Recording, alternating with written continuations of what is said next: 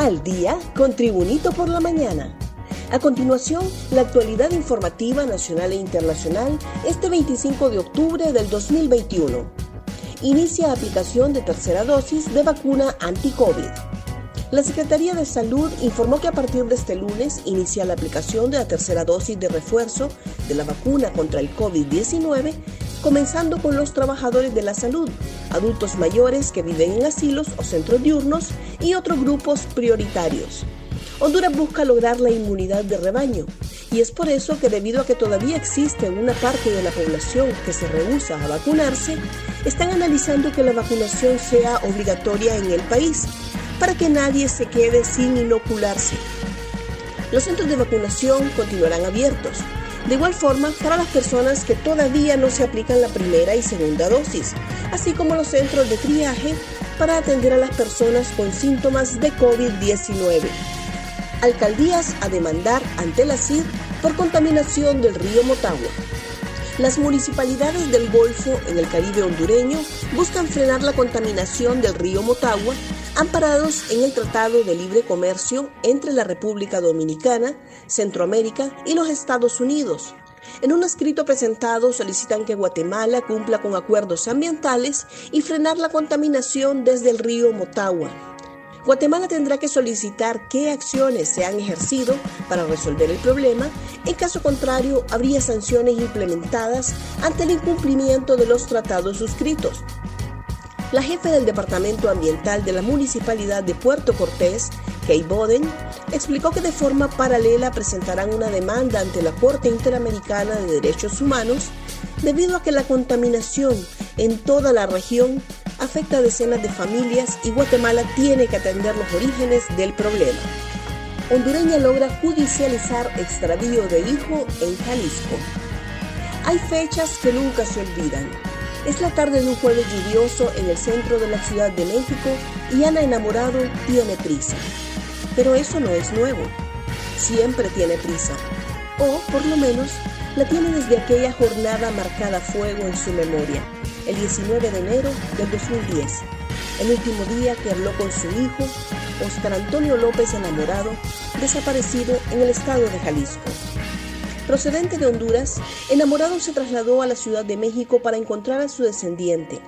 A partir de ese momento, su vida se convirtió en una vorágine de jornadas de búsqueda, reuniones, eventos, protestas, actos, juicios, charlas.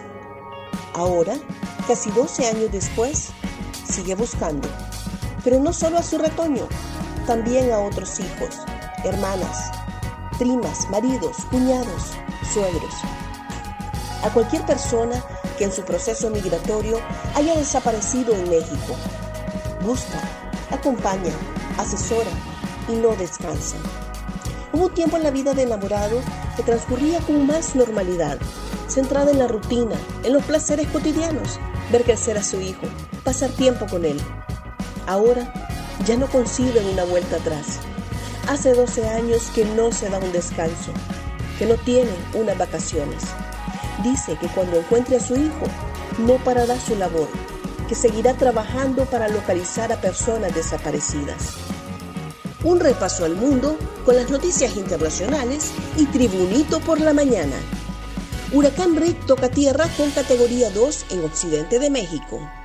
Rick tocó tierra el lunes por la mañana cerca del puerto de Lázaro Cárdenas, en el estado de Michoacán, en el occidente de México, como un huracán categoría 2, provocando fuertes lluvias y vientos de hasta 165 kilómetros por hora. El Centro Nacional de Huracanes de Estados Unidos informó que el meteoro se encontraba a 25 kilómetros al noroeste de Lázaro Cárdenas y 75 kilómetros al noroeste de Cihuatanejo. Se trasladaba hacia el norte a una velocidad de 13 kilómetros por hora, pero se preveía que girara hacia el noroeste, adentrándose en el territorio mexicano a lo largo del día y que fuera debilitándose en las próximas horas. Los meteorólogos dijeron que los vientos y la lluvia generados por Rick también podrían afectar el puerto turístico de Acapulco, localizado al sureste en el estado de Guerrero. Los documentos de Facebook muestran un profundo conflicto interno. Facebook, la compañía, está perdiendo el control de Facebook, el producto, sin mencionar los últimos restos de su imagen de una década cuidadosamente elaborada como una compañía benevolente que solo desea conectar el mundo.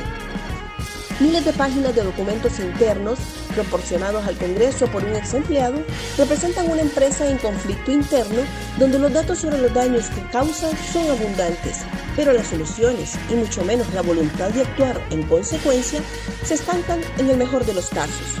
La responsabilidad final de este estado de cosas recae en el CEO Mark Zuckerberg, quien según un ex empleado tiene un poder dictatorial sobre una corporación que recopila datos y brinda servicios gratuitos a aproximadamente 3 mil millones de personas en todo el mundo. Seguimos la actualización informativa con Tribunito por la Mañana. Agente Tiani Corea rompe esquemas en conducción de radiopatrullas. La agente de la Policía Nacional, Tiani Corea, es un ejemplo de valor y coraje al destacar como una de las pocas funcionarias policiales que se desempeñan en el área de la mecánica automotriz, así como en la conducción de radiopatrullas y motorizadas.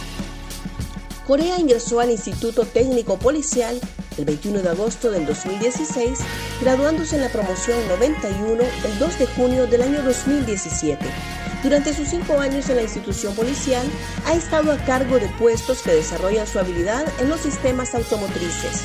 Su primera asignación fue como mecánica automotriz en el ITP y posteriormente se desempeñó como encargada de transporte de la Escuela de Investigación Criminal.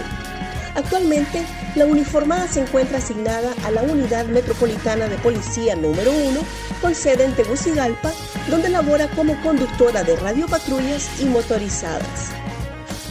Cámara de seguridad capta choque en el progreso. La cámara de seguridad de un negocio en el centro del municipio de El Progreso, departamento de Lloro, captó el domingo un encontronazo entre una motocicleta con una pareja a bordo y un vehículo turismo.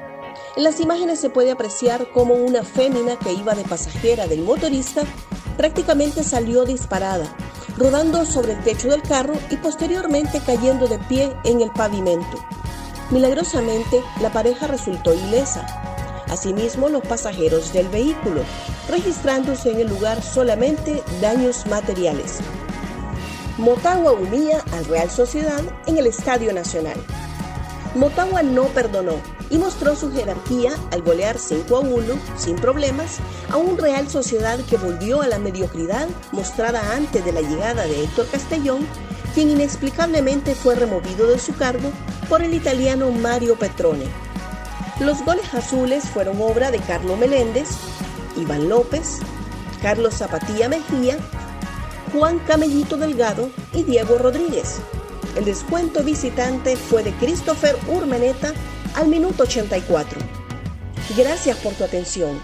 Tribunito por la Mañana te invita a estar atento a su próximo boletín informativo.